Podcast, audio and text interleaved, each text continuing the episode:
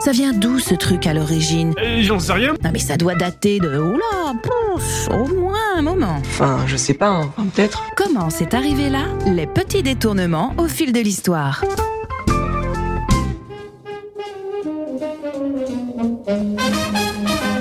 Bonjour et bienvenue dans Comment c'est arrivé là? Aujourd'hui, on s'attaque aux origines de nos séries, le roman feuilleton. Je vous emmène à la fin du XVIIIe siècle et on commence par le sens premier du mot feuilleton. À l'origine, il désigne un encart en bas de page de journal et on l'appelle parfois aussi le rez-de-chaussée. Cet emplacement est réservé à l'époque du consulat entre 1799 et 1804 aux critiques de théâtre dont son nom original de feuilleton dramatique. Parfois, on y place aussi des articles de sciences ou de littérature. Au fil du temps, le volet littéraire va prendre le pas sur les autres thématiques, mais les historiens s'accordent à décerner le titre de premier feuilletoniste au journaliste Julien Louis Geoffroy. Ces critiques de théâtre, souvent parfumées au vitriol, firent le succès du journal des débats, confirmant la réputation de brutalité littéraire de leur auteur. Parmi ses confrères de l'époque, on trouve un certain Chateaubriand et même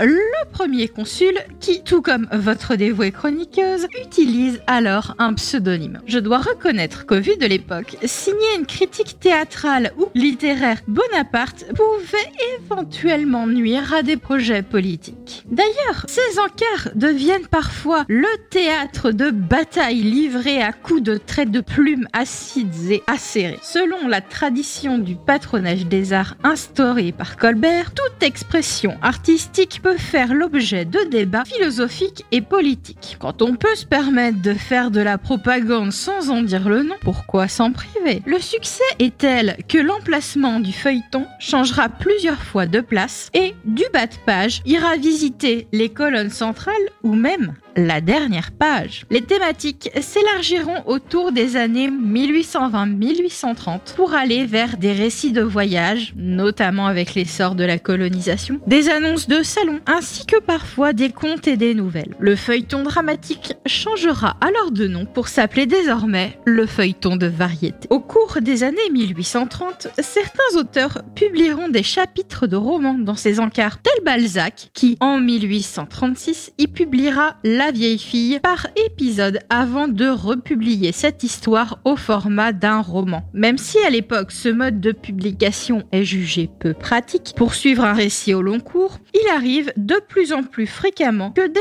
nouvelles un peu longues se publient en deux voire trois épisodes. Et plus on s'approche de 1840, plus les récits s'étirent en longueur, passant de la nouvelle feuilleton au roman feuilleton. On peut citer quelques succès du genre tels que Les mystères de Paris de Sou, Les mémoires du diable de Frédéric Soulier ou encore, dois-je les présenter, les célèbres Trois mousquetaires d'Alexandre Dumas. Évidemment, ces publications sont accueillies à leur époque comme un sous-genre littéraire et taxé de médiocrité par les élites contemporaines. Et oui, vous avez bien entendu, j'ai parlé de médiocrité pour des romans qu'on qualifie aujourd'hui de classiques de la littérature. De nos jours, vous avez le même débat à propos de la romance. Je vous invite sur le hashtag Je suis un ton, vous allez vous amuser. Et de l'auto-édition. La bienveillance à travers les âges, ça me laisse rêveuse. Mais ce processus permet non seulement de fidéliser la clientèle qui veut la suite de l'histoire et qui achètera donc le journal pour l'obtenir, mais aussi d'appâter des lecteurs en vue de vendre l'œuvre imprimée au format livre une fois terminée. Un pari gagnant-gagnant pour l'auteur comme pour le journal. Un enjeu économique et publicitaire impacte à ce moment-là fortement le métier et les journaux ne recrutent plus seulement des journalistes, mais également des équipes d'auteurs spécialisées dans la rédaction de ces textes. En effet, étant donné le rythme rapide de la diffusion qui est souvent hebdomadaire voire quotidien, découle l'obligation d'écrire un récit parfois à plusieurs mains. Le baron Chapuis de Montlaville prononcera plusieurs discours à la tribune de l'Assemblée nationale entre 1843 et 1847 où seront dénoncés les dangers de ce qu'il compare à une véritable œuvre d'aliénation de la raison par l'imagination. Le succès retentissant des romans feuilletons prend de l'ampleur au point de former ce qu'on appelle de la culture de masse. Certains journaux en privilégient même l'espace réservé dans leurs colonnes au détriment des publications politiques. Le journaliste Alfred Netman se plaindra d'ailleurs de l'affadissement des positions politiques autrefois défendues par les journaux qui se doivent à présent de ménager les opinions de tous bords pour contenter leurs annonceurs et survivre. Le poids de la pub dans la politique de publication d'un journal. Des choses qui ne changent pas. Dans les années 1910, le roman feuilleton se dirigera alors vers le feuilleton cinéma avec l'adaptation du célèbre Fantomas par Louis Feuillade.